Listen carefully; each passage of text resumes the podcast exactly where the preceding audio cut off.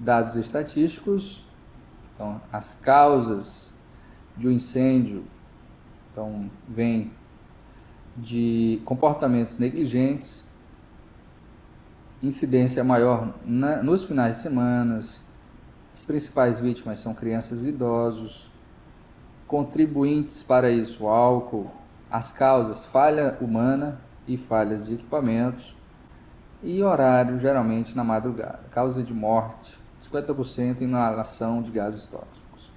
O gás tóxico produzido pela, pelo incêndio e, e ele pode matar em um minuto, dois minutos, certo? Se a pessoa é, ingerir, inalar ele.